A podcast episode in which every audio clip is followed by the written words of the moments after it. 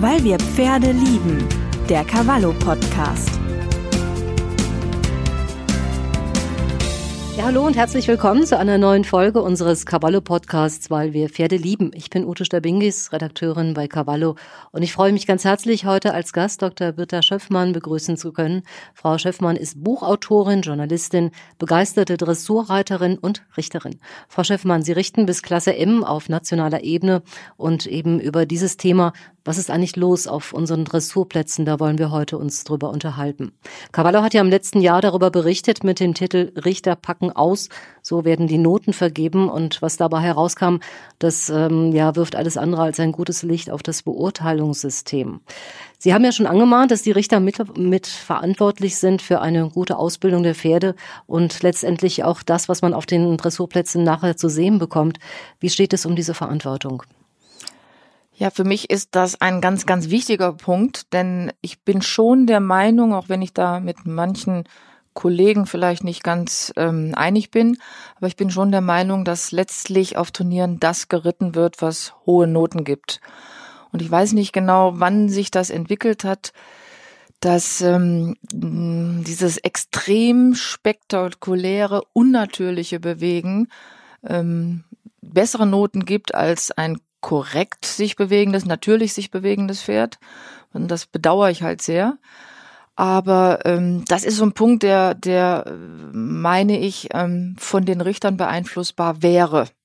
Das größte Problem ist natürlich, so geritten wird in erster Linie international und wir können als Deutsche, als Deutschland natürlich nicht sagen, wie wir es haben wollen, muss es sein. Ähm, das ist so ein internationaler Trend, da sind eine ganze Menge Nationen mhm. drin. Das heißt, da kommt auch von oben, wirkt sich was nach unten natürlich aus. Ne? Auf jeden mhm. Fall, denn letztlich ist das, was natürlich auf den großen Turnieren auch als ähm, super bewertet wird, ähm, geht nach unten auch und dann heißt es, guck mal, wenn man strampelt, dann kriegt man Noten. Der nächste Richter sagt vielleicht auch, ja gut, es hat sich wohl alles ein bisschen geändert. Ähm, diese Strampelbewegungen scheinen jetzt wohl en vogue zu sein und ähm, dann geht das nach unten runter. Und dadurch entsteht natürlich auch bei den, bei den, ich sag mal, kleineren, normaleren Reitern so ein falscher Eindruck, die auch irgendwann sagen, ja, guck mal, man muss so reiten, um was zu werden. Und ähm, ich habe manchmal auch den Eindruck, das ist momentan tatsächlich so.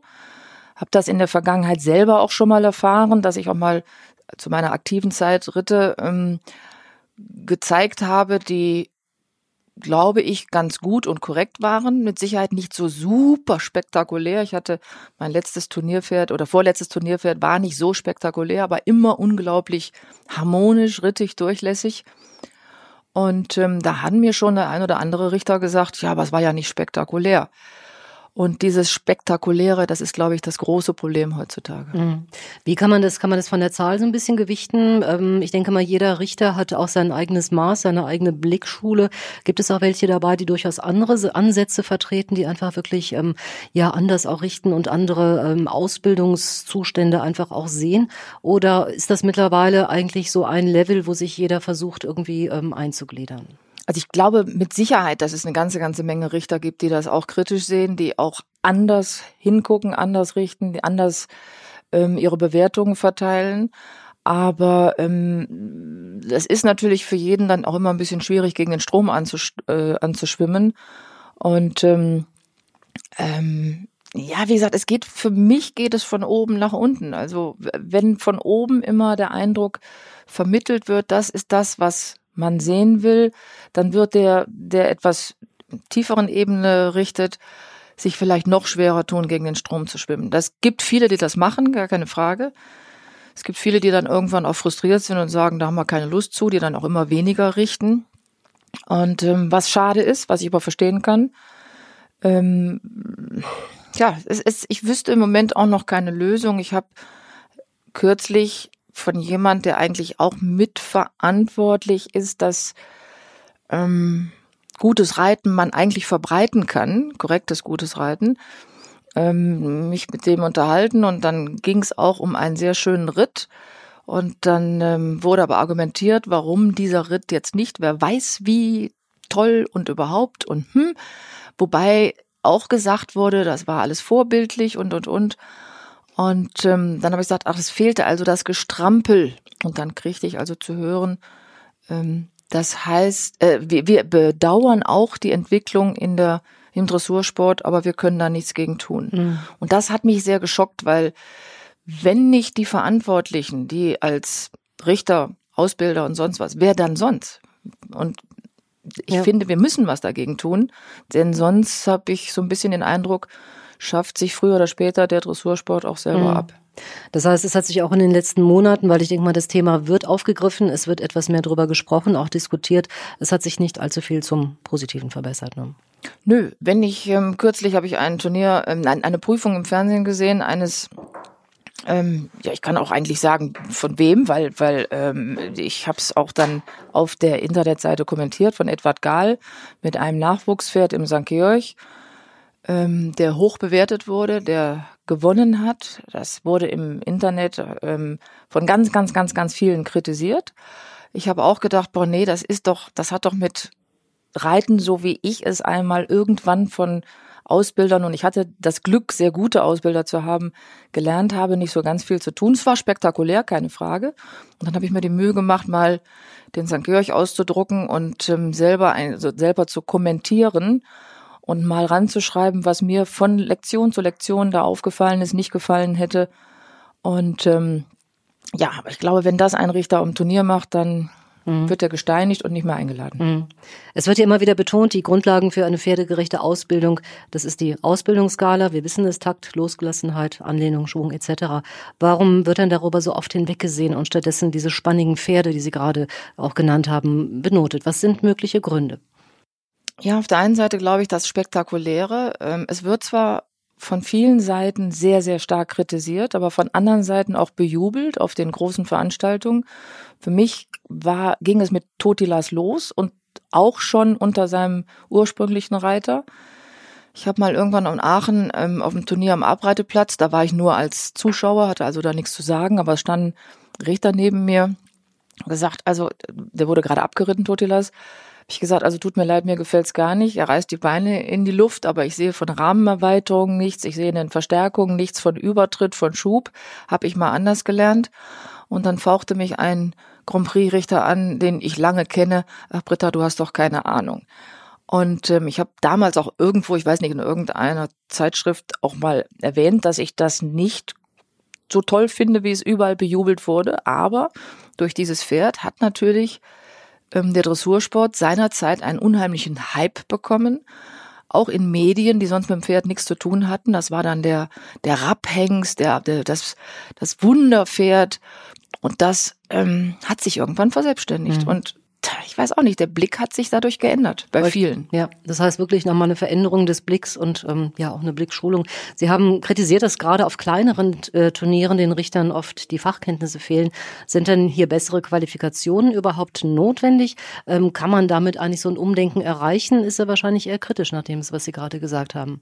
Nee, also das ist vielleicht auch falsch verstanden worden. Ich würde nicht sagen, dass gerade auf kleinen Turnieren den Richtern die Fachkenntnisse fehlen. Das war mehr so in dem Zusammenhang, dass ich glaube, auf den großen Turnieren der ein oder andere vielleicht mal Entscheidungen fällt, weil er zu diesem besonderen Zirkel dazugehören möchte zum internationalen. Das Problem ist auf den kleineren Turnieren nicht.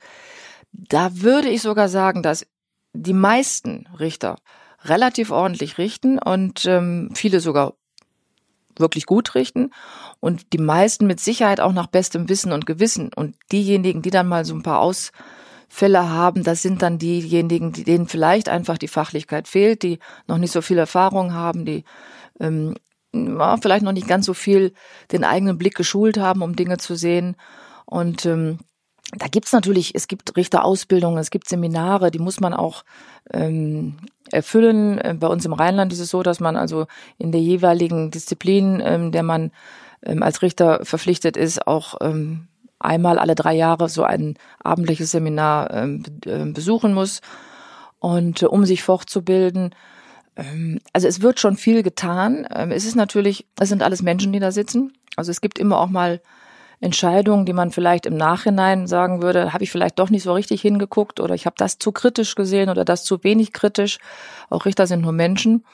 Aber ich sage, ähm, würde sagen, das große Die große Möglichkeit, Dinge zu ändern, sind eher im oberen Bereich, damit auch die im kleineren Bereich nicht irgendwann mit diesen falschen Bildern groß geworden sind. Mhm. Weil das Komm. verselbstständigt sich dann ja irgendwann. Ja, das geht seinen eigenen Weg. Ähm, nur am Rande, Sie hatten, glaube ich, den Vorschlag auch gemacht, dass die ähm, Bewertungen ja auch ein bisschen öffentlich gemacht werden sollen. Das heißt, ähnlich wie im Radio, dass man einfach mal so reinhören kann, was läuft denn da gerade in der Richterkabine. Ist nicht auf so furchtbar große Gegenliebe gestoßen. Nee, das ist nicht auf Gegenliebe gestoßen. Ähm, ich hatte so die Idee, es gibt ja auf manchen großen Turnieren, unter anderem auch in Aachen, dieses ähm, Dressurradio. Ich glaube, da kann man so ein so einen Kopfhörer erwerben und ähm, hört dann einen Richter oder einen Experten, der die Ritte mitkommentiert. Aber das ist keiner aus der Richterriege, sondern das ist einfach jemand, der für die Leute, die vielleicht nicht ganz so wissen, um, auf was, um was es da geht, ähm, das Ganze kommentiert. Und mein Vorschlag war, es wäre doch technisch möglich, ähm, dieses Radio in die Richterboxen ähm, zu übertragen, dass man die Kommentare der Richter hört und zwar so ein bisschen nach dem Zufallsprinzip. Man kann natürlich immer nicht fünf Leute gleichzeitig reden lassen, aber es kann ja mal der Richter bei C zu hören sein, mal ist der Richter bei B zu hören und zwar so, dass der kommentierende Richter gar nicht weiß, dass er dran ist. Mhm. Meine Idee, weil alle reden immer von, das Richten muss ähm, transparenter Transparent, werden. Und meine Idee, dadurch würde es transparenter denn dann versteht der Zuhörer vielleicht besser, warum der Richter die Note gegeben hat und keine andere. Die Richter, gerade international, die vielleicht nicht so erfahren sind und fachlich wirklich nicht gut sind, gibt es auch, ähm, ja, die fallen auf und sind dann vielleicht gezwungen, künftig sich noch mehr weiterzubilden. Ja, und die Richter, die vielleicht so ein bisschen nach Namen richten, sage ich jetzt mal, ähm, sind dann vielleicht auch so ein kleines bisschen mehr unter Kontrolle. Aber das ist nicht auf Gegenliebe gestoßen, wobei ich immer denke, wer nichts zu verheimlichen hat, der kann doch ja. auch eigentlich so richten, dass man zuhört.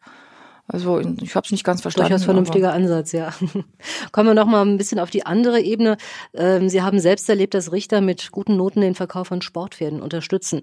Ähm, gibt es hier eine unheilige Allianz, wenn sich zum Beispiel Richter und Pferdebesitzer über lange Zeit und gut kennen, dass da auch so ein gewisser Knüngel nicht von der Hand zu weisen ist?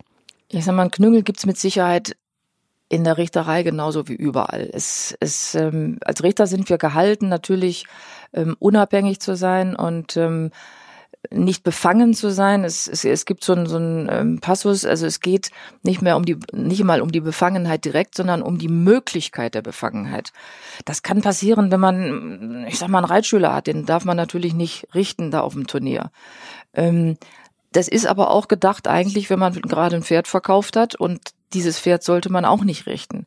Das ist die eine Sache. Das ist natürlich etwas, ähm, was die meisten wirklich versuchen auch zu vermeiden. Ähm, was immer mal wieder wohl vorkommt, wie man so hört, aber die meisten, wie gesagt, vermeiden. Ähm, mehr ist es eigentlich, ich habe mich mit einem Richterkollegen mal unterhalten, ein führender Richter, also einer, der so in der Richtervereinigung schon was zu sagen hat. Und ähm, da ging es auch um dieses ähm, offene Kommentieren und, und Noten veröffentlichen und sowas. Und da meinte er, das wäre ja nicht gut, wenn dann jeder hören würde, zum Beispiel, wenn so ein Berufsreiter ein Verkaufspferd reitet, wenn dann jeder hören würde, dass der im Schritt eine Taktfehler hatte oder sowas. Dann habe ich gesagt, ja, aber das sieht man doch dann auch. Ja, aber wenn das so ein Richter sagen würde, dann wäre das ja nachher schwierig, das Pferd zu verkaufen. Ich habe dann so ein bisschen verdutzt und entsetzt gefragt, es ist doch nicht unsere Aufgabe zu helfen, Pferde zu verkaufen. Ähm, tja, ja. Also ich habe mich da gewundert. Ja, ist durchaus die Frage, was Sinn und Zweck denn des Ganzen ist, ja. Aber solche Antworten, glaube ich, ähm, geben einem ziemlich zu denken. Aber kommen wir noch mal ein bisschen auf ein schöneres Thema. Sie sind begeisterte Dressurreiterin und ähm, ja, Fliese haben Sie vor einiger Zeit einschläfern lassen müssen. Das war Ihr Pferd, Ihr Seelenpferd. Gibt es ein neues oder gibt es davon nur eins? Also ich sag mal, das, das als Seelenpferd gab es, glaube ich, nur eins. Ich hatte ähm, vom Kind an immer Pferdeponys. Ich mein erstes Pony, eigenes Pony Genie, habe ich also geliebt ohne Ende und irgendwann war ich auch rausgewachsen und dann wollten meine Eltern die verkaufen und ich habe also dann angedroht, sofort das Reiten aufzuhören und äh, naja, Genie durfte dann bleiben und auch mein erstes Großpferd, Solana, Goldstück, mit der habe ich wie bei Fury gespielt. Wir sind durch die Halle gelaufen, wir haben Nachlaufen gespielt. Also ähm, die war mir auch sehr, sehr, sehr nah. Ähm, auch die ist eigentlich wie fast alle unsere Pferde nicht verkauft worden, weil auch da habe ich irgendwann gesagt, ähm, die geht nicht weg und wenn, dann höre ich auf zu reiten. Zum Glück haben meine Eltern es ermöglichen können, dass wir dann also auch Pferde behalten haben oder mein Vater hat auch ein bisschen geritten, dass er dann einen übernommen hat und damit ausgeritten ist. Ähm, aber das wirkliche Seelenpferd, das Pferd, was ich gesehen habe, sollte eigentlich für meinen Mann sein, als Ausreitpferd und ich sah Lise, La Piccolina, die kleine, Meter 75 groß. Das war, ich weiß nicht, ich habe sie gesehen und wusste, das ist mein mhm. Pferd. Mhm. Und mein Mann durfte dann auch damit ausreiten, aber seine Plan, Yachten zu reiten, habe ich dann gestrichen, habe gesagt, also du kannst mit, dem, mit der ausreiten, alles gut, aber Yachten, das, das ist mir jetzt so riskant. Und ähm, Lise und mich hat immer ein spezielles Band verbunden. Und das, Lise war eigentlich ein relativ normales Pferd, was aber unglaublich rittig war und immer gefragt hat, was kann ich für dich tun? Ich versuche das. Und ich weiß, als ich da war die so sechsjährig vielleicht und dann habe ich mal so Dressurpferde L, mal eine Dressurpferde M und ähm, auch platziert, auch mal was gewonnen.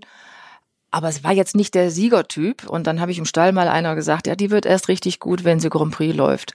Und dann hat die gesagt, das darfst du hier aber nicht laut sagen. Ich sag, wieso das denn? Und dann meinte sie, dann lachen dich alle aus. Ja, da habe ich innerlich gedacht, na ja, hm, mal gucken, wer, wer am längeren Hebel sitzt und nachher lacht. Und Lise ist wirklich bis Grand Prix erfolgreich gelaufen. Wie gesagt, kein Siegertyp, kein Überflieger. Wir haben aber einige Grand Prix-Platzierungen, schöne Grand Prix-Platzierungen zusammen erreicht. Und ähm, habe mit ihr auch sogar das deutsche Dressurderby in Hamburg geritten, war auch platziert, habe ein Schleifchen da bekommen und ich hatte vorher schon viel gewonnen, das goldene Reitabzeichen, aber dieses Schleifchen auf diesem Turnier, wo ich als Kind schon dachte, mein Gott, da mal reiten zu dürfen, das war schon was ganz Besonderes. Mhm. Und ähm, ja, und dann ähm, ist Lise irgendwann in Rente gegangen und ich hätte gehofft und gewünscht, dass sie mindestens 30 wird. Ähm, Wie alt ist sie geworden? 24. Mhm. Sie hat eine Kolik bekommen, die erste ihres Lebens. Sie stand schon ähm, einige Jahre auf der Wiese ähm, bei Freunden von uns und ähm, Lise war immer wie Fiori, wenn ich, ich war mindestens ein, zweimal die Woche da und habe sie besucht. Und wenn man sie rief, kam sie wiehernd angaloppiert. Und äh, ja, dann hat sie eine Kolik bekommen und dann haben wir sie auch noch operieren lassen, wobei die in der Klinik sagt, na, in dem Alter, ich sag, die hat noch nie was gehabt, die ist fit wie ein Turnschuh, das packt die, hat sie auch, die waren in der Klinik total geflasht, dass die wirklich so gut wieder zurechtkam und ähm, dann war sie auch wieder zu Hause und ich werde es nie vergessen, an dem Tag ähm, war ich da, habe sie geputzt und so und habe sie an der Hand gasen lassen und habe meiner Bekannten gesagt, ähm, nächste Woche wagen wir es mal, sie wieder auf die Wiese zu stellen. Jetzt müsste auch die Wunde alles so zugeheilt sein, das müsste gut gehen. Drei Stunden später rief sie mich an und sagte, ich glaube, die Kohl liegt wieder. Und dann sind wir wieder in die Klinik. Und dann hatte die das Gleiche wieder. Sie hat irgendwie der Darm sich im, in der Bauchwand eingeklemmt. Und ich hatte ihr nach der ersten OP versprochen, Lise, nochmal schneiden wir mhm. dich nicht auf. Ja, dann haben die Tierärzte noch die ganze Nacht versucht, aber am nächsten Morgen gesagt, hat keinen Zweck. Tja. Und dann musste ich die schwere Entscheidung treffen, aber ähm, habe gesagt, gibt, gibt der, ich bin dann nachts irgendwann nach Hause gefahren, ich sag, gibt der Schmerzmittel, bis ich komme. Und dann bin ich im Tiefflug dahin ja, und das Schlimmste, was war, sie stand dann ähm, und hatte schon den Kopf überall sich aufgehauen und so. Und ich sag, sind Sie sicher, dass es wirklich, weil sie sah gar nicht jetzt so schlimm aus, so vom Stehen her. Und dann sagten die, das ist jetzt das Schmerzmittel, haben mir die ganzen Aufnahmen nochmal gezeigt und und dann stand die da und ich kam um die Ecke und sie hat gewirrt. Das hat mir fast das Herz zerrissen. Aber tja. Ja. Und ich denke mal, ja, es ist schwierig, nochmal eine Lise zu finden. Das, ähm ja, also nochmal eine Lise findet man nicht. Und ehrlich gesagt, ich werde jetzt die Tage 60 ähm, und ich habe mein Leben lang immer Turniere geritten. Und ich habe schon die letzten Jahre immer ähm, meinem Mann gesagt, du, wenn es mal nicht mehr gut aussieht, dann sagst du mir bitte früher Bescheid. Weil ich, ich finde es immer schrecklich, wenn wenn dann irgendwann die Leute sagen, ja, für das Alter macht es ja noch ganz gut, aber sie sollte mal langsam absteigen. Das wollte ich nie. Und ähm, ja, und ich habe, wie gesagt, bis S und Grand Prix geritten und bis man ein junges Pferd und ein älteres kann man ja sich finanziell gar nicht leisten. Bis man ein junges Pferd soweit hat, sind Ob Sie es- 70? bin ich 70. Ja. Und mit 70 nochmal in den Turniersport zurück, wollte ich jetzt nicht unbedingt. Das wollte ich jetzt keinem zumuten. Ein schönes Schlusswort. Schönen Dank, Frau Dr. Britta Schöffmann, über die Einsichten in das Richterwesen und die Zeit mit Lise. Ich hoffe, es hat Spaß gemacht zuzuhören und wenn euch der Podcast gefällt und ihr keine Folge verpassen möchtet, dann abonniert uns gerne als Podcast oder auch unseren Newsletter auf cavallo.de und natürlich findet ihr uns auch gedruckt am Kiosk oder per Abo in eurem Briefkasten. Bis bald. Weil wir Pferde lieben. Der Cavallo Podcast.